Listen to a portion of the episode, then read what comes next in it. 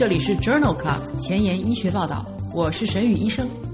每周五天，每天半小时，只讨论最新的顶尖专科文献，介绍给感兴趣的同行们。Journal Club 是双周刊，分十个专科话题。这一周五天分别是风湿免疫科、泌尿科、血液科、妇产科和儿科。别忘了关注公众号，订阅我们的节目哦。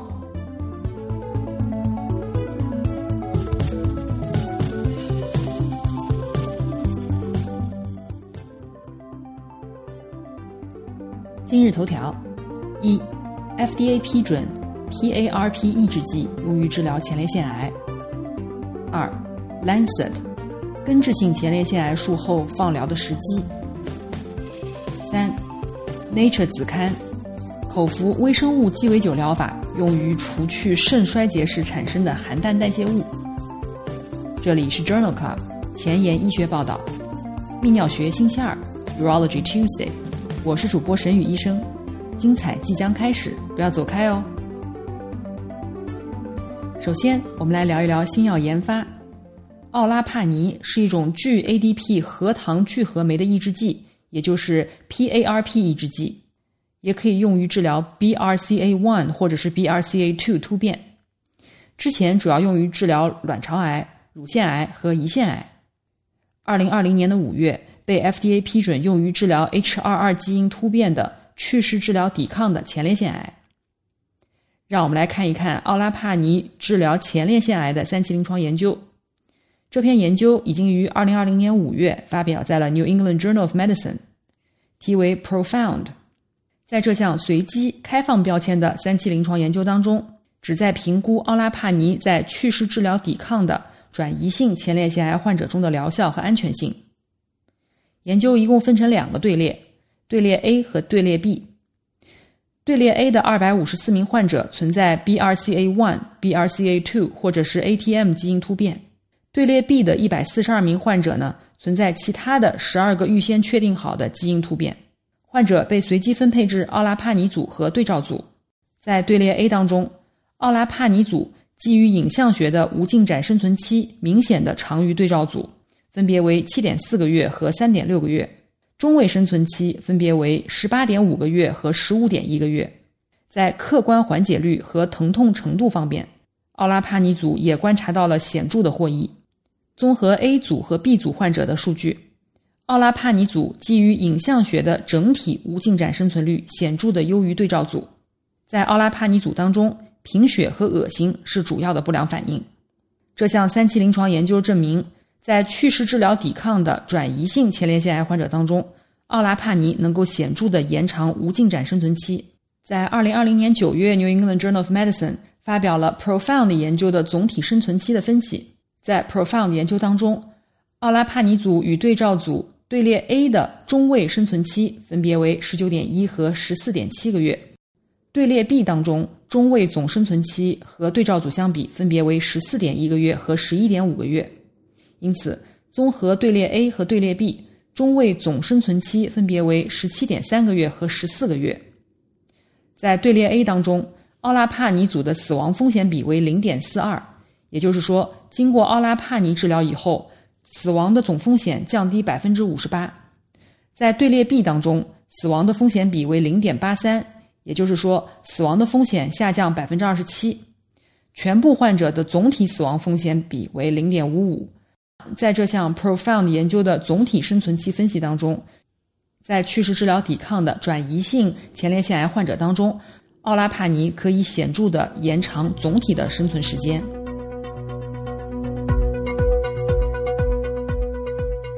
今天的临床实践，让我们来聊一聊慢性肾脏病患者当中使用 SGLT2 抑制剂。SGLT2 抑制剂呢，也就是我们所说的钠葡萄糖协同转运蛋白二的抑制剂。可以抑制近端小管对于葡萄糖的重吸收，可以减重、改善血糖控制。但是目前达格列净和卡格列净有急性肾损伤的报道，也有报道称 SGLT2 抑制剂可能会增加酮症酸中毒的风险。目前 FDA 并不推荐 eGFR 介于四十五到六十之间的患者使用这类药物，而对于 eGFR 小于三十或者是正在透析的患者，SGLT2 是有禁忌症的。针对这个话题呢，我做了一系列的文献检索。现在给大家介绍几个设计的比较好的研究。第一个呢是 Diamond 研究，这篇研究发表在二零二零年七月的《Lancet Diabetes and Endocrinology》杂志上。这篇研究的目的是评估达格列净对于非糖尿病的慢性肾脏病患者的蛋白尿的影响。在这项随机双盲安慰剂交叉对照的研究当中，参与者患有慢性肾脏病但没有糖尿病。二十四小时的尿蛋白在零点五克到三点五克之间，eGFR 大于二十五，并且长期服用 RAS 系统阻断剂。研究一共纳入了五十八例患者，基线时测算的 GFR 为五十八，中位的尿蛋白为一点一一克，平均的糖化血红蛋白为百分之五点六。六周以后，达格列净组的尿蛋白略有增加，增加幅度约为百分之零点九。但是测算的 eGFR 有显著的降低，下降了约六点六，体重略有减轻，大概一点五公斤左右，收缩压和其他神经激素的标志物都没有显著的变化。这项 Diamond 研究认为，六周的达格列净治疗对于没有糖尿病的 CKD 患者的蛋白尿没有影响，但是它导致了 GFR 的快速下降。SGLT2 抑制剂对于 CKD 患者的长期肾功能的影响仍然需要进一步的研究。那么我们再来看一看，二零二零年十月份发表在《American Journal of Kidney Disease》杂志上的 Canvas 研究。在这项 Canvas 研究当中呢，它的目的是评估卡格列净对于不同肾脏疾病结局的相对和绝对影响。在 Canvas 研究当中，随机抽取了一万名有心血管高危因素的二型糖尿病患者，eGFR 大于等于三十，随机给予卡格列净或者是安慰剂治疗。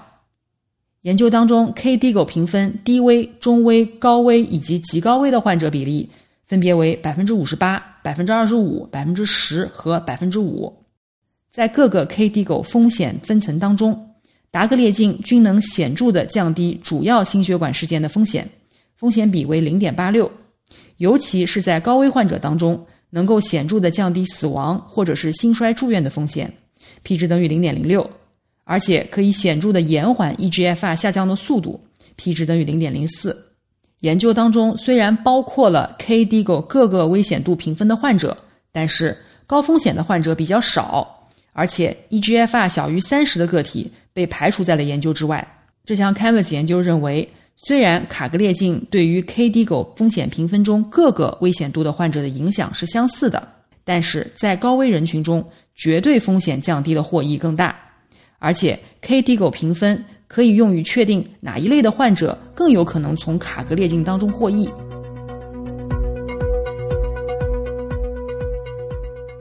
二零二零年十月份，在《New England Journal of Medicine》杂志上发表了另外一篇 DAPA-CKD 研究。这项大型的临床研究的目的呢，是评价达格列净对于患有二型糖尿病或者没有二型糖尿病的慢性肾脏病患者的疗效和安全性。这项 DAPA-CKD 研究。随机选取了四千三百名 eGFR 大于二十五且小于七十五的尿白蛋白肌酐比值在两百到五千之间的慢性肾脏病患者，随机接受达格列净十毫克一天一次，或者是安慰剂治疗，中位随访时间为二点四年。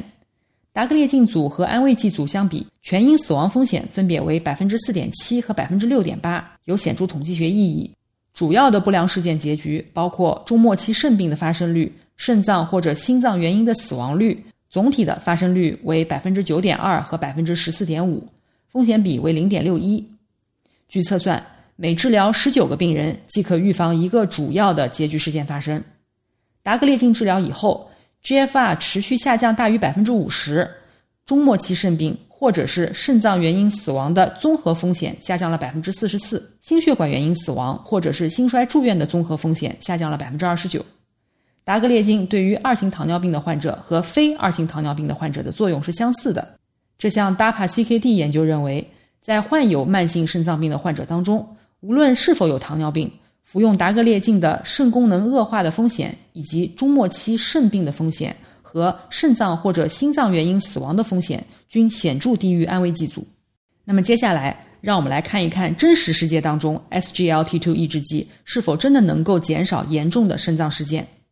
这项来自于丹麦、挪威、瑞典三国的全国性队列研究，发表在二零二零年五月的《BMJ》杂志上。这项研究列入了三万名新使用 SGLT2 抑制剂的患者，以及三万名刚刚使用 DDP4 抑制剂的患者，平均随访时限为一点七年，患者的平均年龄为六十一岁。研究发现，与 DPP4 抑制剂相比，使用 SGLT2 抑制剂可以降低发生严重肾脏事件的风险，分别为六点二例每一千人年以及二点六例每一千人年，风险比为零点四二。而且，SGLT2 抑制剂可以显著降低进行肾脏替代治疗的风险，风险比为零点三二。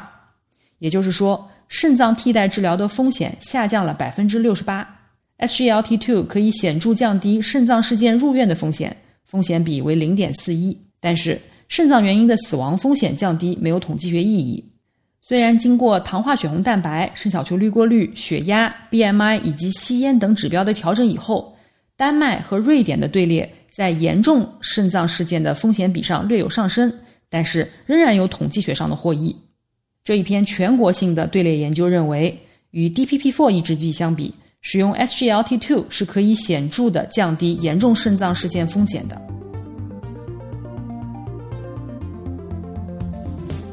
临床工作繁重琐碎，无暇追踪最新研究，但主任又天天催着写课题吗？那就订阅播客 Journal Club 前沿医学报道，每周五天，每天半小时，这里只聊最新最好的临床研究。想知道哪一天是你感兴趣的专科内容吗？关注我们的微信公众号 Journal Club 前沿医学报道。下面我们来聊一聊前列腺癌的放射治疗。在临床上，局限性前列腺癌的初始治疗一般包括放疗、去势治疗。手术及密切随访，外照射室型放疗技术，也就是 EBRT 技术，是当前治疗局限性前列腺癌的标准外照射方案。常规方案是1.8到2.0格瑞每天，共38到45次，总剂量大于等于76格瑞。在近期的《Lancet》的杂志上面，连续发表了两个关于前列腺癌术后放疗时机的文章。现在我来跟大家分享一下，第一篇文章是发表于二零二零年九月的《Lancet》柳叶刀杂志上。这项研究的目的是比较术后常规放疗和补救性放疗对于前列腺特异性抗原 PSA 生化进展的疗效和安全性。这项研究在加拿大、丹麦、爱尔兰和英国进行，纳入了至少含有一个危险因素的一千四百名前列腺癌患者，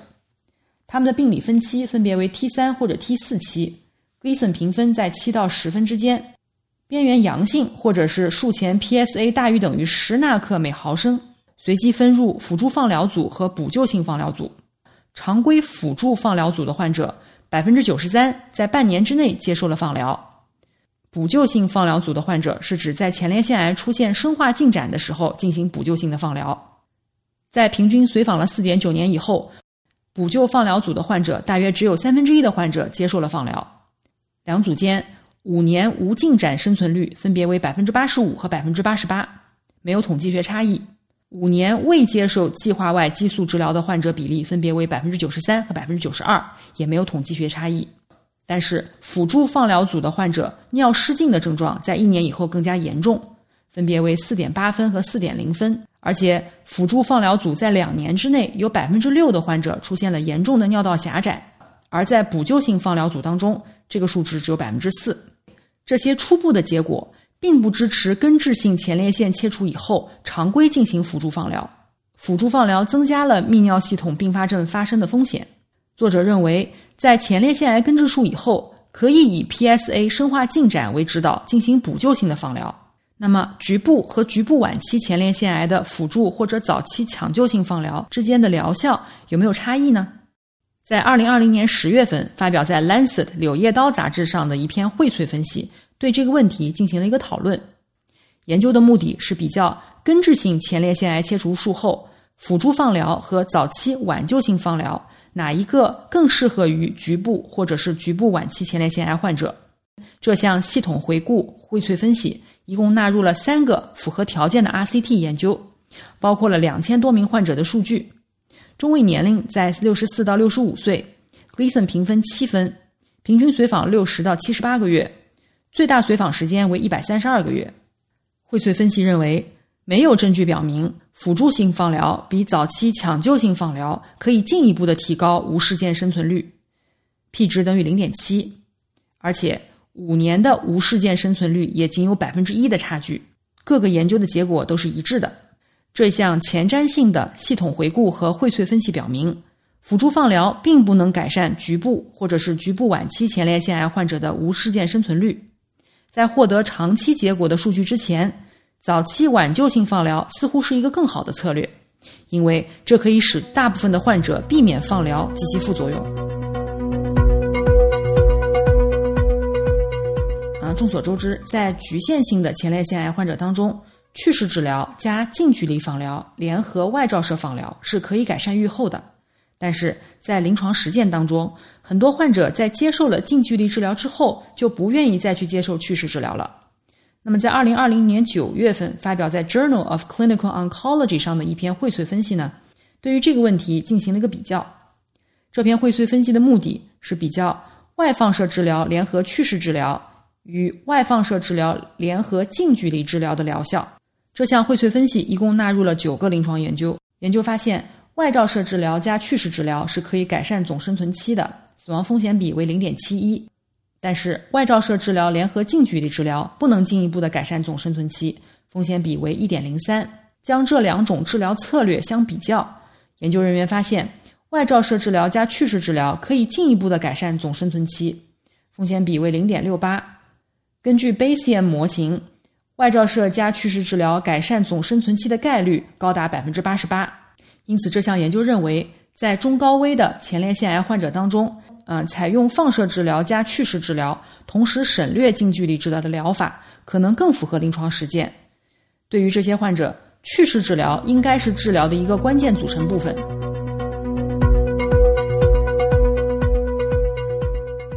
在二零二零年二月份发表在《European Urology》上的一篇荟萃分析呢，评价了侵袭性的高级别前列腺癌在放疗以后的局部复发以及生存率。这项研究纳入了六项随机临床研究，涵盖了九百九十二名患者的数据，中位随访时间为六点四年。对于幸存患者，平均随访了七点二年。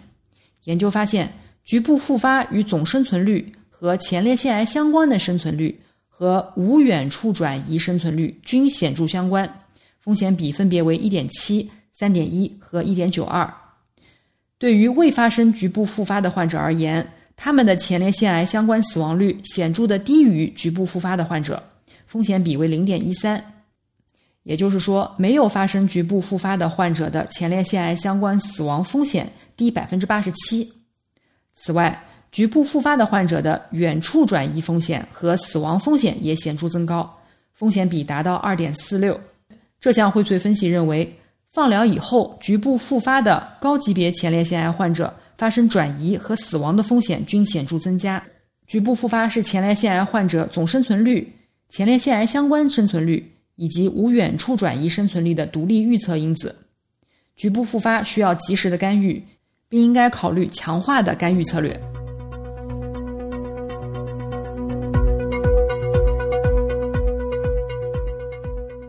现在，转移性前列腺癌的患者在去势治疗的基础上加入局部放疗，生存期明显的改善。那么，这些患者的生活质量怎么样呢？在《European Urology》杂志上，二零二零年九月份发表的 Horror 的研究当中，对于这个问题进行了一个讨论。这项多中心随机对照研究一共招募了四百余名骨转移的前列腺癌患者，随机分为外照射加去势治疗组，另一组是单独进行去势治疗。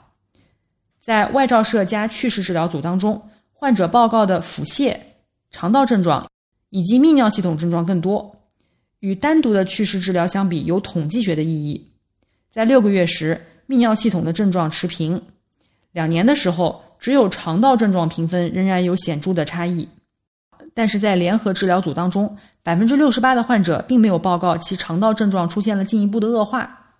因此，这项研究认为。前列腺癌外照射联合去势治疗与单独去势治疗相比，骨转移的患者报告了短暂的泌尿系统以及胃肠道系统的症状，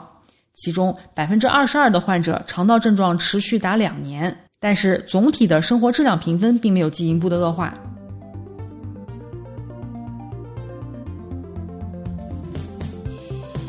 英文不好，找医学文献如大海捞针，没有头绪吗？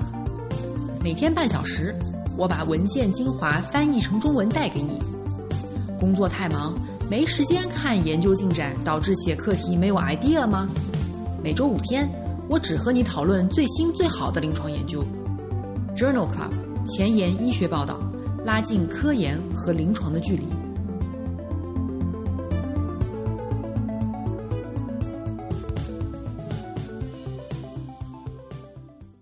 今天的前沿医学，我们来聊一聊一种口服微生物鸡尾酒疗法，用于除去肾衰竭时产生的含氮代谢物。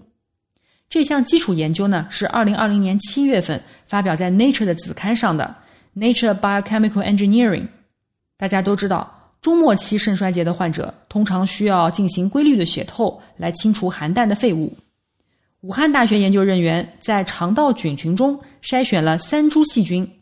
这三株细菌在肠道中是可以分别降解尿酸、降解肌酐，并且合成氨基酸的。研究人员又研制了一种用于包裹细菌的海藻酸钙凝胶微球，在微球的表面覆盖了一层聚多巴胺纳米膜，选择性的允许小分子的物质进入，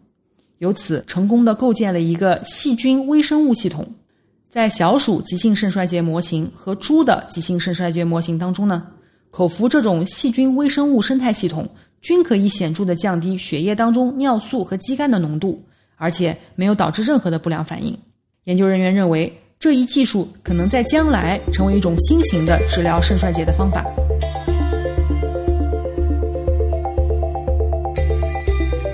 今天就聊到这儿了。我们的节目在微信、微博、喜马拉雅上都同步更新。如果有什么意见和建议，记得给我留言。明天是血液科星期三，不见不散。